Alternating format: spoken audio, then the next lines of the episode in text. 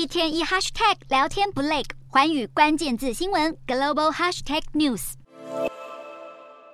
美国第一公民银行同意收购细谷银行后，有助于银行体系恢复稳定。能源与金融股涨势猛烈，然而大型科技股抑制大盘涨幅。美股四大指数有涨有跌，道琼指数晋扬一百九十四点五五点，收三万两千四百三十二点零八点。纳斯达克下跌五十五点一二点，收一万一千七百六十八点八四点；标普五百小涨六点五四点，收三千九百七十七点五三点；费半指数下跌三十七点六九点，收三千零八十三点五七点。欧洲股市方面，由于美国政府官员对于金融体系健全再度做出保证，有助于缓解投资人的疑虑。同时，银行股普遍上涨。欧洲股市今天收盘，从上周五的跌势反弹回升。欧洲三大股市全数收红。英国股市上涨六十六点三二点，收七千四百七十一点七七点。德国股市劲扬一百七十点四五点，收一万五千一百二十七点六八点。法国股市上涨六十三点一七点，收七千零七十八点二七点。